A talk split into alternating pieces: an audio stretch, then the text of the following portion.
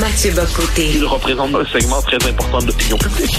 Richard Martineau. Tu vis sur quelle planète? La rencontre. Je regarde ça et là, je me dis, mais c'est de la comédie. C'est hallucinant. La rencontre. Bocoté. Martineau. Ah, Mathieu qui est au centre d'une controverse euh, encore. Salut Mathieu. Oui, je t'avouerai, c'est la controverse la plus inattendue pour moi. C'est-à-dire, ben, t'en as, t'as vu passer, euh, j'ai fait un texte pour Pâques où je rappelais euh, l'empreinte du catholicisme dans l'histoire du Québec.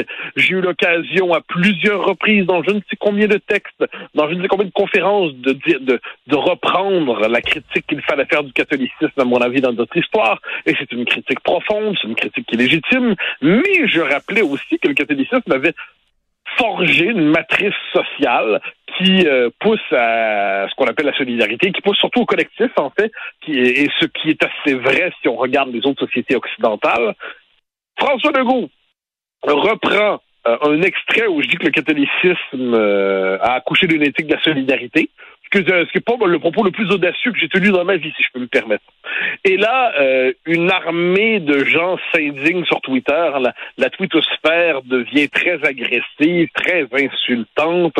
Et, euh, et ce qui est un banal propos sociologique et historique est transformé en déclaration de guerre contre la laïcité. Or, les deux sont pas contradictoires. On peut reconnaître que le catholicisme a forgé une bonne partie de l'histoire du Québec, tout en reconnaissant qu'on est rendu à un moment de l'histoire où la laïcité est le ciment qui nous tient politiquement, ce qui implique pas qu'on doive arracher le passé, mais on ne, on ne revit pas le passé, on prolonge notre histoire autrement.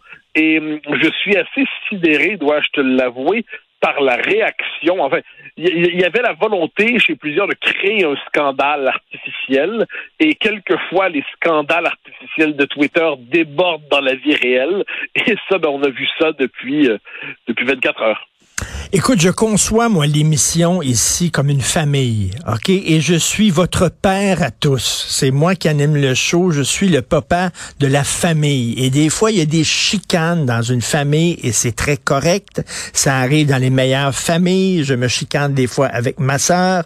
Mais bon, écoute, par souci d'équité, Thomas Mulcair, ce matin, a tenu des propos euh, que je jugeais, ça dépassait les bornes. Euh, et euh, par souci d'équité, c'est important, l'équité, c'est un mot qu'on entend beaucoup ces temps-ci.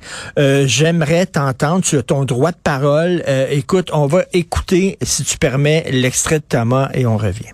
Attends, mais là, wow, wow, wow, t'es en train d'associer Mathieu Bocoté à Tucker Carlson, qui est un complotiste, là, vraiment. Là, ah non, non, je veux pas, non, je voulais pas insulter Tucker Carlson, excuse-moi. Oh, mais ce que, j'essayais de Attends, dire... Bon, alors, euh, lui, il était pas d'accord avec toi, c'est une chose, mais là, il t'associe, t'es, t'es, t'es comme Tucker Carlson, l'animateur vedette de Fox News, qui est un complotiste, un craqué bien raide, donc, écoute... Bon, je, je, sais pas quoi. La, la, la, la politesse m'interdira de répondre à ce commentaire qui, euh, qui en dit plus, je crois, sur notre ami Tom que sur moi. Disons ça comme ça. C'est, euh, je, je, je, les polémiques de Chaudruel m'intéressent hmm. assez peu, et ensuite je laisse, je laisse à Thomas la responsabilité de ses propos qui le dégradent davantage qu'il ne me dégrade hélas. Mais, mais pourquoi ça choque autant de dire que la religion catholique joue un rôle important et que le Québec, ben, c'est une nation qui est en général catholique, comme je reviens là-dessus, les, les, les, les, Saoudiens sont musulmans, c'est certain qu'il y a des minorités. Les, Irlandais sont catholiques, aujourd'hui, il y a une crise du catholicisme irlandais. En Pologne, le catholicisme a servi d'institution de, repli euh, au fil des nombreuses décompositions de la Pologne, des démembrements de la Pologne. Euh, bon, au, Québec, là-dessus, après la conquête, l'Église, c'est l'institution refuge. Puis après, encore plus, je te dirais, après les, les insurrections. Et on n'avait pas d'État, ou à tout le moins pas vraiment, donc on a construit la société à travers les bonnes œuvres de l'Église. Puis ce qui s'est passé à partir de 1960, c'est que cette éthique de la solidarité qui était portée par le catholicisme, avec tous les défauts qu'il a, bien évidemment, eh ben, ont été été euh, cette éthique a été reprise par l'État, par un et le, de ce point de vue, on peut dire que dans l'histoire du Québec, l'État s'est substitué à l'Église comme ben incarnation ben politique et culturelle de la nation. Non, disant cela, j'ai l'impression d'être, euh, comment je te dirais ça, j'ai l'impression d'avoir rappelé une banalité oubliée. Mais là, on est dans un environnement médiatique et politique et twitteresque où certaines banalités passent désormais pour des provocations. Je suis... Euh, je dirais pas que je suis étonné parce qu'on est vu tous les jours, mais là, je, je t'avouerai que voir une provocation dans un tel rappel, euh, c'est qu'on est rendu assez loin dans le monde parallèle. C'est que là, les gens avaient l'impression euh, que tu disais que la religion catholique est meilleure que les autres et que les catholiques sont plus solidaires que les autres croyants. Mais, m'en fous. Attends. Là, à ce moment-là, cours de, cours de, excuse-moi, je, je veux vraiment être, je veux pas être pédant, mais cours de sociologie. Euh, Max Weber écrit un livre très important, L'éthique protestante et l'esprit du capitalisme. Hmm. Puis il dit notamment que le capitalisme, le, protestantisme, dit, pousse à, à, chercher son ciel sur terre hmm. euh, à travers la réussite matérielle.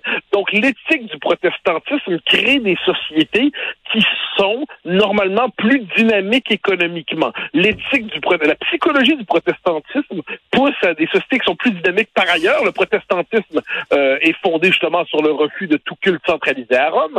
Donc les sectes se multiplient. Et dans le protestantisme, on se construit davantage dans la société civile que dans l'État. Euh, et ça, c'est à la fois l'héritage de Max Weber et d'une bonne partie de la sociologie de la religion. C'est pas original de dire ça.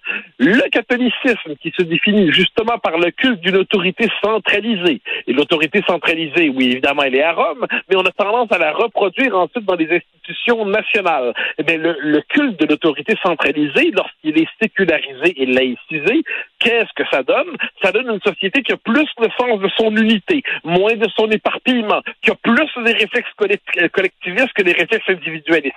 Là, ça ne veut pas dire que c'est une meilleure religion qu'une autre. Je veux dire, je, ne suis pas ici pour faire des, je sais quoi, le, tri théologique des religions des unes et des autres. Euh, on pourrait pousser plus loin. Le judaïsme est poussé sur l'étude des textes. Il y a un rapport au texte qui est très particulier dans le judaïsme, mais ça a poussé au développement d'une culture très intellectuelle qui, a, qui fait partie de la richesse philosophique du judaïsme. Ben oui. euh, et là, on pourrait multiplier les références. Alors là, euh, constater simplement qu'une religion modèle, puis surtout dans le contexte québécois où en plus la religion était un refuge identitaire, euh, surtout après les doubles défaites militaires, je, cherche désespérément la, matière d'une controverse et je ne la trouve pas. Et, je pense qu'en plus, il faut, entre toi et moi, beaucoup de, une forme de mauvaise foi pour s'imaginer j'ai dit ma religion est la meilleure. Je j'ai pas l'impression d'avoir écrit le début d'une chose comme ça. J'ai même pris la peine de dire que l'Église dans notre histoire était aussi un fardeau. Et tout le monde en convient. Mais je ne savais pas qu'elle n'était que fardeau. Mais il faut toujours penser aux autres quand on parle. On n'a pas le droit de dire nous. Euh, c'est ça qui est un peu épuisant dans ce débat-là. c'est clair, que ça, crée un environnement public la, des, des, réflexions de base qui étaient entendues, je dirais, par la culture générale, euh, globalement, tu sais, qui sont ensuite matière à débat, euh, qui sont matière à débat. Euh, euh Fernand, l'historien, puis des gens de l'école de Laval, considéraient que l'Église catholique était responsable à l'échelle de l'histoire de notre retard dans, sur, la modernité. Pour eux, c'était pas la conquête. Le problème, c'était l'Église, parce que l'Église avait une psychologie traditionnelle et conservatrice qui nous mettait en retard la modernité. Bon, ben, ben on peut dire, on peut dire en même temps, on peut dire, Mathieu, que l'Église a protégé la culture francophone pendant très longtemps. Mais, et il y a du vrai dans à peu près tout ça.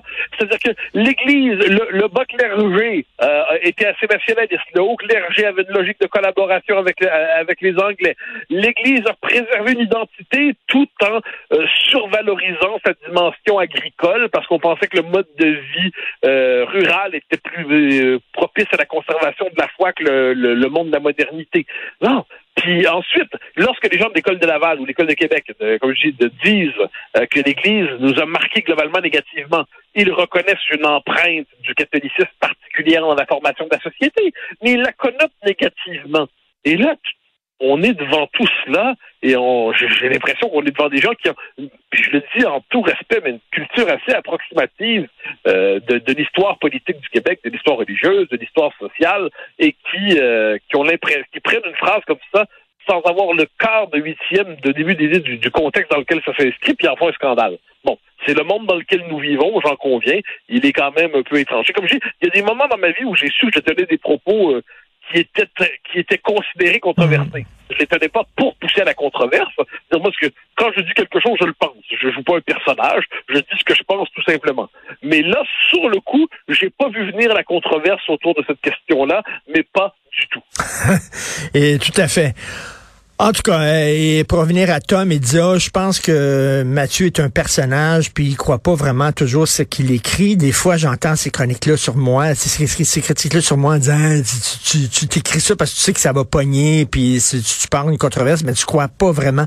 Alors, j'ai dit à Tom, euh, non, Mathieu, je le connais très bien, c'est un ami très proche, et il pense vraiment ce qu'il écrit. C'est drôle, hein? Les autres, quand ils sont pas d'accord avec toi, eux pensent vraiment ce qu'ils écrivent. Mais toi, ça n'a pas de bon sens. T'es trop intelligent pour écrire ce genre de choses-là. Je comprends pas. C'est les bras m'entendent c'est lunaire. franchement, je, pourquoi on ferait ce métier-là si c'est pas pour dire ce qu'on pense? honnêtement, je veux dire, il y, a il y a beaucoup de coups à prendre à ce que j'en sais. Euh, et ensuite, il y, a une, reconnaissance au fait d'entendre voir sa parole qui façonne le débat public. Mais il y a assez de coups à prendre pour qu'on pour qu'on ne court pas devant les coups. Puis, euh, il se peut que Tom Mulcair, euh, qui est un homme qui, qui, qui n'est pas sans vertu. Euh, la politique l'a habitué probablement à dire une chose euh, en en pensant le contraire. C'est possible. La politique exige quelquefois de dire le contraire de ce qu'on pense. Puis peut-être euh, est-il encore travaillé par sa vie politique? Mais moi qui n'ai jamais eu de vie politique au sens strict, eh bien, mon éthique est une éthique de la vérité et de la conviction. Je dis ce que je pense vraiment et je maquille pas mon propos et je dis surtout pas le contraire dans l'espoir de, la, de construire je ne sais quel personnage. Mais encore une fois, mon parcours n'est pas celui de Mulcair. Le sien l'a prédisposé probablement à dire le contraire de ce qu'il pense. Ce n'est pas le mien. Merci Mathieu. Bonne journée. Malgré tout, on se reparle demain. Salut.